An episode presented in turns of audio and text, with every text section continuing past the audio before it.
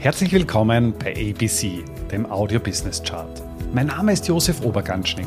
Ich bin Vollblutbörsianer und ein leidenschaftlicher Unternehmer. Als Gründer von Ecobono habe ich es mir zur Aufgabe gemacht, das Thema Finanzbildung in die Breite zu bringen und so Deutschland und Österreich aus dem Aktien- und Röschenschlaf zu befreien. Bei ABC, ein Podcast aus dem Podcast-Netzwerk von audiocd.at, stelle ich deswegen Woche für Woche spannende Zahlen und Statistiken aus den Bereichen Finanzmarkt, Wirtschaft und Gesellschaft vor. Auch in dieser Folge möchte ich mich noch einmal mit der aktuellen Risikolandkarte des World Economic Forum auseinandersetzen. Wie wir bereits in der letzten Folge besprochen haben, werden Risiken nach zwei Faktoren beurteilt. Zum einen geht es darum, wie wahrscheinlich ist es, wie hoch ist die Eintrittswahrscheinlichkeit, dass ein Risiko in Kraft tritt. Klarerweise, je höher die Eintrittswahrscheinlichkeit, Wahrscheinlichkeit, desto eher gehört dieses Risiko in den Fokus gestellt und auch auf die To-Do-Liste und Agenda von den Unternehmensführern, Risikomanagern, Politologen und sonstigen strategischen Stakeholdern. Als zweiter wesentlicher Punkt gehört angeführt, na, welchen Impact löst denn überhaupt das Risiko aus? Also wenn dieses Risiko schlagend werden sollte, was bedeutet das für den Einzelnen, für ein Unternehmen, ein Land oder vielleicht sogar für uns als Menschheit? Und klar ist, je höher der Impact und je höher die Wahrscheinlichkeit, desto mehr gehört dieses Risiko in den Fokus gestellt, desto mehr sollten wir uns alle gemeinsam anstrengen, damit eben Maßnahmen getroffen werden, um eben dieses potenziell hohes, Risik, äh, hohes Risiko mit doch deutlichem Impact auf uns abzuwenden.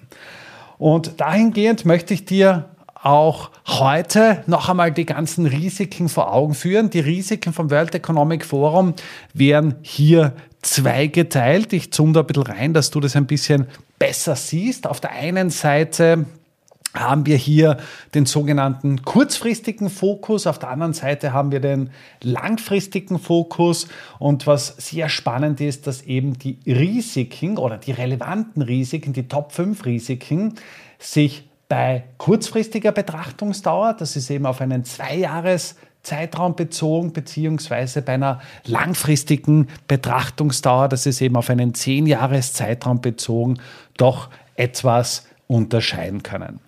Beginnen wir beim kurzfristigen Zeitraum, beim Zwei-Jahres-Zeitraum.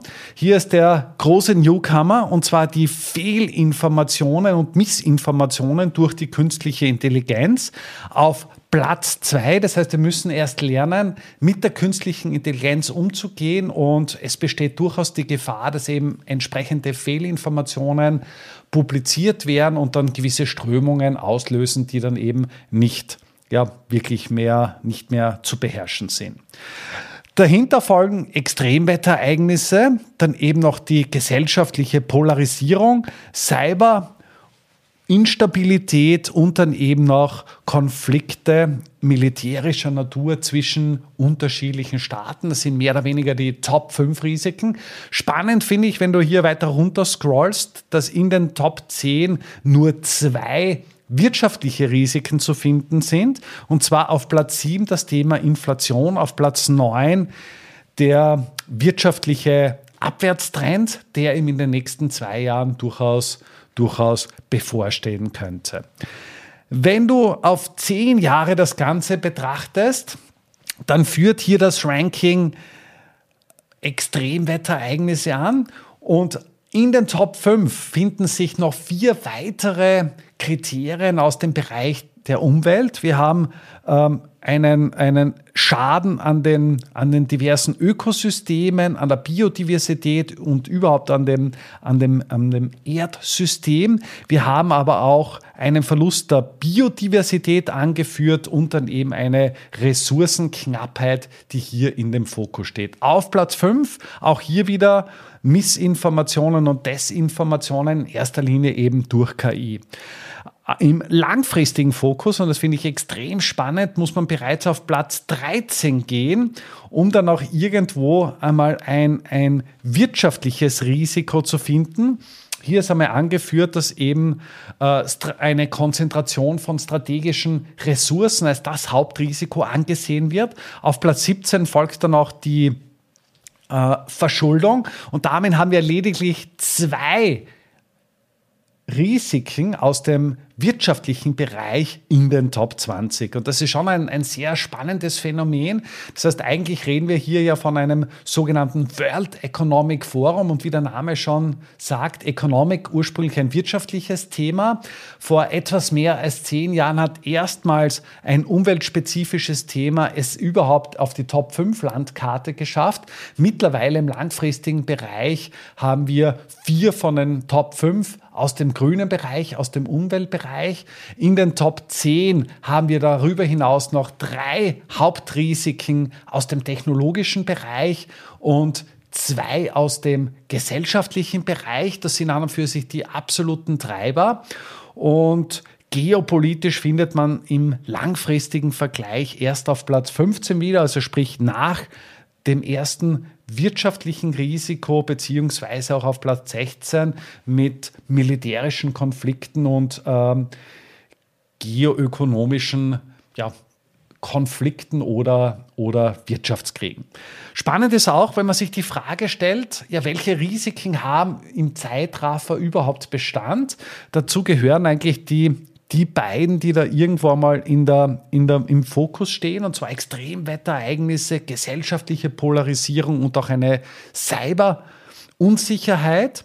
Und ebenfalls spannend, weil ich das hier sehe, also langfristig führen ja Extremwetterereignisse die Risikolandkarte an, kurzfristig eben diese KI bestimmte Missinformation und Desinformation. Und World Economic Forum hat es auch in unterschiedlichen Stakeholdergruppen abgefragt, also vom Privatsektor über den öffentlichen Sektor bis in den akademischen Bereich und in, in vielen weiteren. Und was ebenfalls spannend ist, dass diese zwei Themenbereiche, also Extremwetterereignisse und diese KI-bedingte Missinformation in allen Stakeholdergruppen in den Top 2 gelandet sind.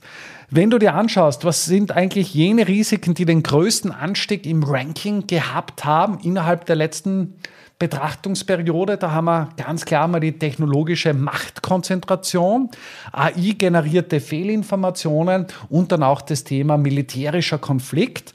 Den stärksten Rückgang sehen wir in dem Bereich globaler Wirtschaftskriege, Arbeitslosigkeit und biologische, chemische oder nukleare Waffen. Diese Risiken sind durchgereiht worden nach unten und haben in der Wahrnehmung der Experten einfach an, an Bedeutung verloren. Und last but not least, äh, ist natürlich auch die Frage, wie geht das Jahr 2024 weiter? Werden diese Risiken schlagend oder nicht? Niemand von uns hat am Ende des Tages eine Glaskugel und kann die Zukunft vorhersagen. Äh, vorhersehen. Ich habe aber extrem gute Erfahrungen gemacht als Unternehmer, als Investor, aber auch als Privatperson, dass man versucht, sich einmal Gedanken zu machen, auch wenn es unangenehm ist. Ja, was sind denn überhaupt Herausforderungen in meinem Leben, die mich persönlich betreffen? Äh, um mich eben damit auseinanderzusetzen, vielleicht die eine oder andere Vorkehrung zu treffen, um eben den Impact oder Output dieser, dieser Herausforderung, wenn sie schlagend wird, abzufedern, beziehungsweise sogar die Wahrscheinlichkeit des Eintritts deutlich zu reduzieren. Damit kann man doch einige